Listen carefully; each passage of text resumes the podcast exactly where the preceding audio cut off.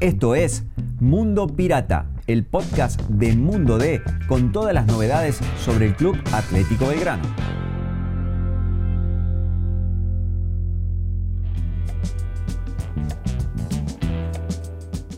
Hola, esto es Mundo Pirata, el podcast de Belgrano en Mundo D. Soy Seba Rollero y me acompaña Pablo Campo. Pablo, ¿cómo andás? Hola Seba, ¿cómo le va? ¿Cómo anda la gente? Con muchas ganas de hablar de Belgrano y con muchas ganas de hablar de muchas cosas de Belgrano.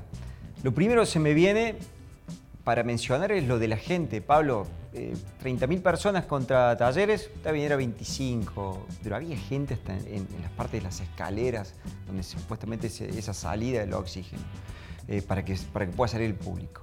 Y ver en Alberdi lo del otro día, wow, impresionante. Estuviste los dos días en el estadio, decime cómo fue desde adentro eso. la verdad que eh, impresiona el apoyo de la gente, no sorprende, no me sorprende a mí, porque la gente de Belgrano eh, es muy fiel a seguir a su equipo, lo hace a lo largo de toda la temporada.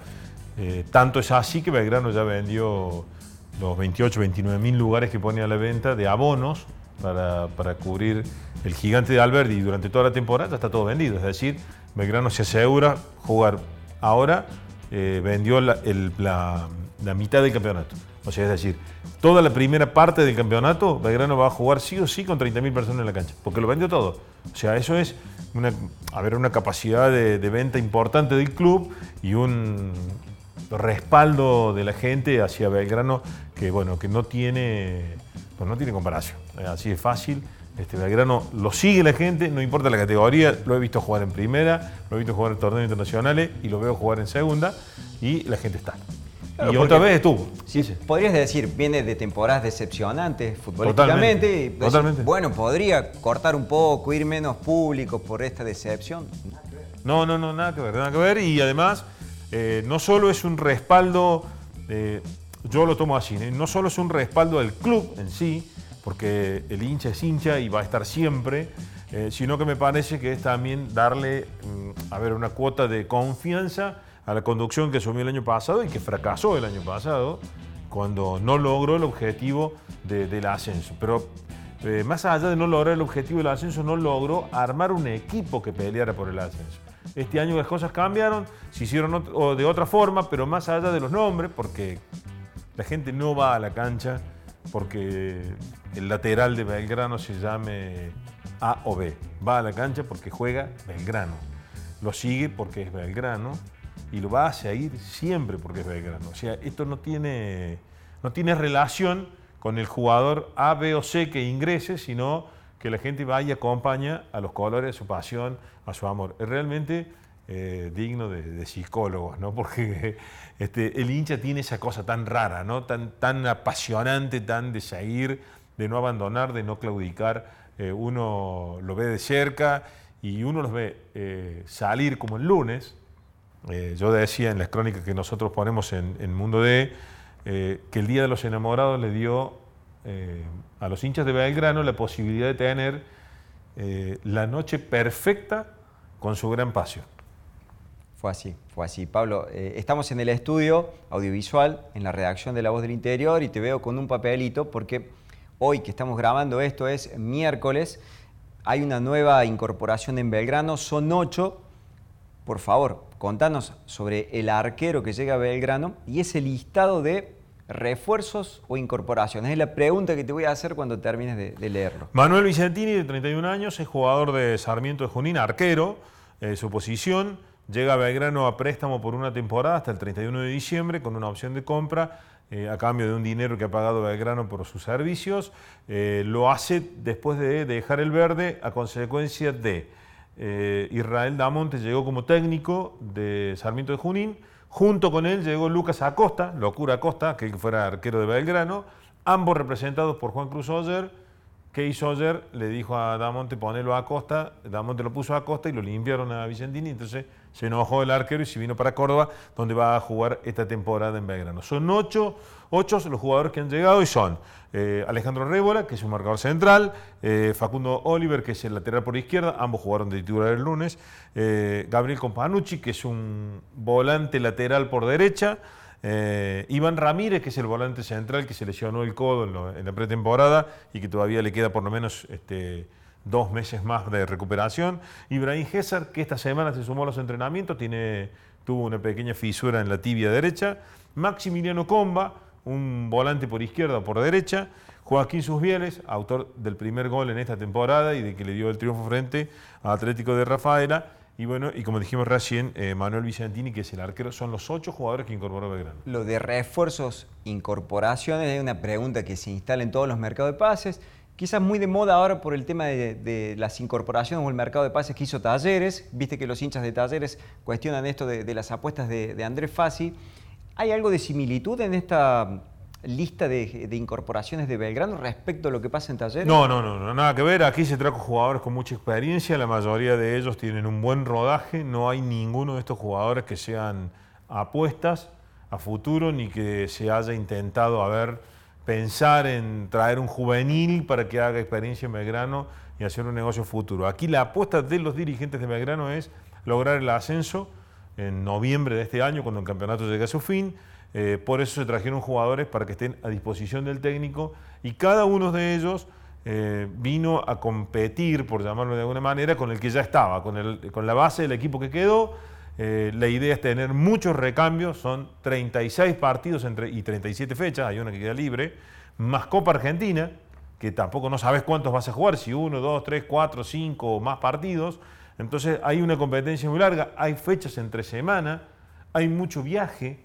Entonces, como es tan largo esto, me parece que la idea fue traer muchos futbolistas que vinieran a jugar, a pelear por el puesto. De todos los que hemos nombrado, Alejandro Rébora, Oliver, Companucci, eh, Comba, sus bieles, jugaron el fin de semana, jugaron el lunes. Eh, faltó por lesión Ramírez y faltó por lesión César. Es decir, que jugaron seis de los, eh, perdón, cinco de los siete que estaban. Y ahora con Vicentini también va a estar incluido seguramente en la nómina para jugar en Santa Marina de Tandil. Entonces Belgrano tiene jugadores que vinieron a jugar, a ponerse la camiseta y aportar lo suyo en esta, en esta intentona de llegar nuevamente a Liga Profesional.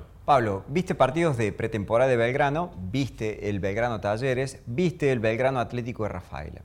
Si te pregunto a qué juega Belgrano, ¿la respuesta está sólida? ¿Está en formación? ¿Se está armando? ¿Qué idea pretende?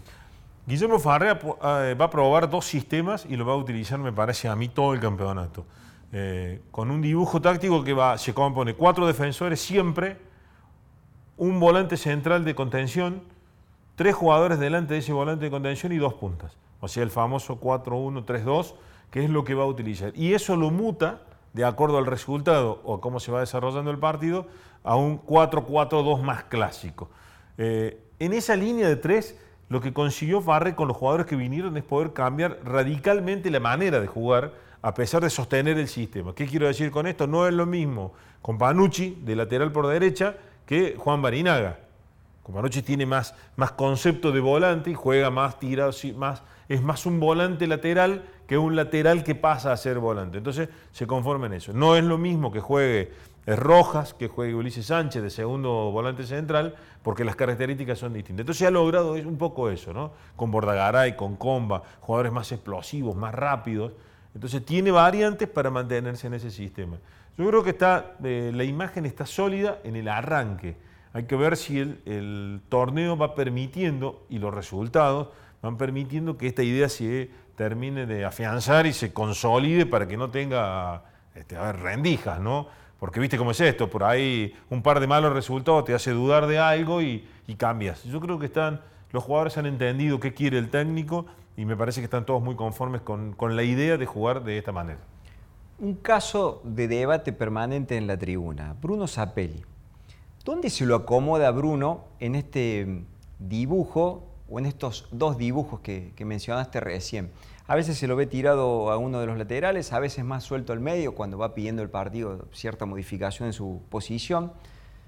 ¿Qué dice Farrell al respecto y cuál es tu visión también respecto a la posibilidad de, que Zapelli rinda mucho más de lo que está rindiendo? Tiene que jugar más tirado al medio, eso está claro. Eh, es un futbolista que necesita tener la cancha de frente eh, con espacio hacia los dos costados. Porque si no, la primera dificultad cuando él juega muy cerca de la banda es la línea. Juega con uno de sus laterales este, sesgado por la línea. Entonces tiene que eh, girar y buscar el centro de la cancha para encontrar más juego con el resto. No voy a decir el 10 clásico, porque ya no, no se juega con un 10 clásico, con un enganche, como le llamábamos antes. Ahora es más un segundo volante central adelantado, me parece que esa es la función ahí en el anillo central. Y cuando lo tiran sobre el costado, eh, la intención es que apenas recupera la pelota de Belgrano, él se cierre y forme ahí junto con, allí con, junto con Mariano Miño, con Ulises Sánchez, con el que decía poner Farre, una especie de doble jugador de juego, ¿no? dos jugadores de juego para, para empezar a generar más.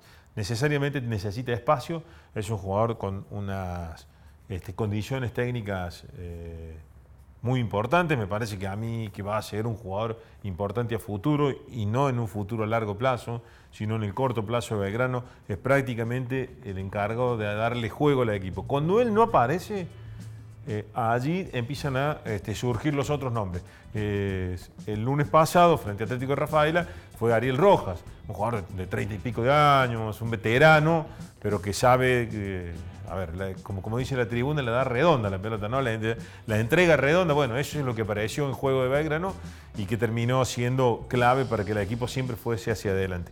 Mm, Bruno Zapelli tiene que jugar en una posición bien central en la cancha, en esa línea de tres que ponemos delante del, primer cinco, del cinco de corte, este, él, tiene que jugar en esa posición para darle claramente juego al equipo porque es el que puede administrar pelota de, entre líneas y pases más precisos. Algo que fue elogiado de la temporada anterior en Belgrano fue la dupla Balboa-Vegetti.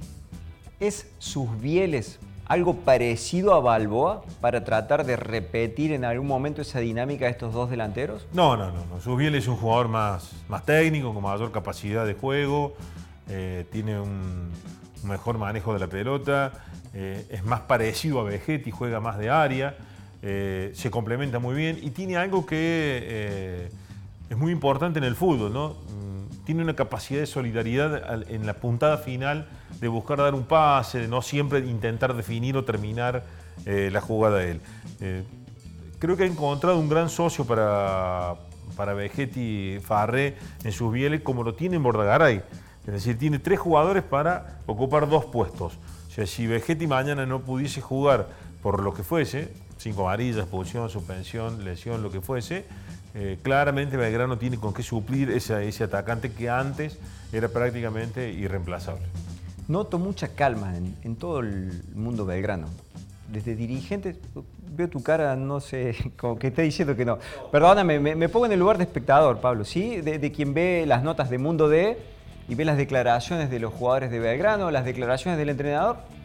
Calma, tranquilidad no sé, me parece que el arranque de la temporada anterior había sido mucho más eufórico. No, no, vamos, que Orfil iba a revolucionar el fútbol cordobés, que Belgrano iba a hacer una propuesta, iba a jugar con Manchester City. Estoy exagerando, ¿me, entendés? Estoy exagerando. Comparado con aquello, veo un mensaje muy a lo farre, así muy tranquilo. Claro, lo que pasa es que, bueno, ¿qué cambió? Lo primero es, del año pasado a este, es que el año pasado se venía de un proceso electoral. Eh, Artime había ganado las elecciones el 6 de febrero y mm, prácticamente era todo arenga, grito y este, eh, eh, a ver, y un mensaje más de, tribuna que de dirigencia y cuerpo técnico. Eh, Orfila no invocó nunca lo que quería hacer en cancha y él estaba tan eufórico como los dirigentes en su momento y le salió todo mal. con la llegada de Farré se acomodan un poco las cosas y lo que Farré intenta hacer ahora lo, dijo aquí en el, diario, nosotros le hemos publicado su frase, él dijo, yo tengo que transmitir tranquilidad, porque si un entrenador no transmite tranquilidad este, y transmite histeria, termina contagiando a su equipo de esta situación de histeria. Entonces no hay que hacerlo. Me parece que han bajado un poco los decibeles, han entendido, eh, quiero creer, los dirigentes de que ya eh, el momento de la arenga, de la euforia, y del, gritar permanente no tiene sentido a esta altura. O sea, los dirigentes han trabajado, me parece a mí, muy bien en este mercado de pases, han conseguido jugadores, como dijimos recién, ocho futbolistas que vienen a jugar, eh, han sostenido la base del año anterior, tienen el cuerpo técnico que eligieron del año anterior para el último tramo y entre todos tratan de armar algo que hay que comprender. El torneo empezó el 14 de febrero y va a terminar en noviembre. Sea, no podés ni ascender, ni salir campeón, ni asegurarte un lugar en liga profesional la semana que viene.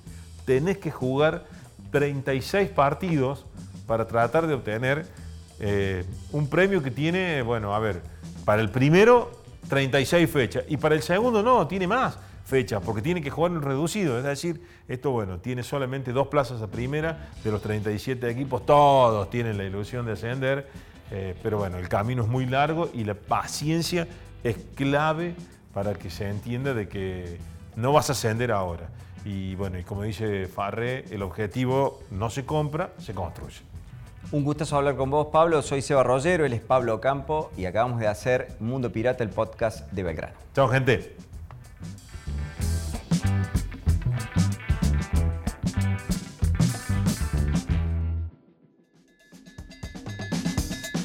Te invitamos a visitar mundode.com.ar para estar al día con todas las noticias sobre el pirata. Nos encontramos de nuevo la semana que viene.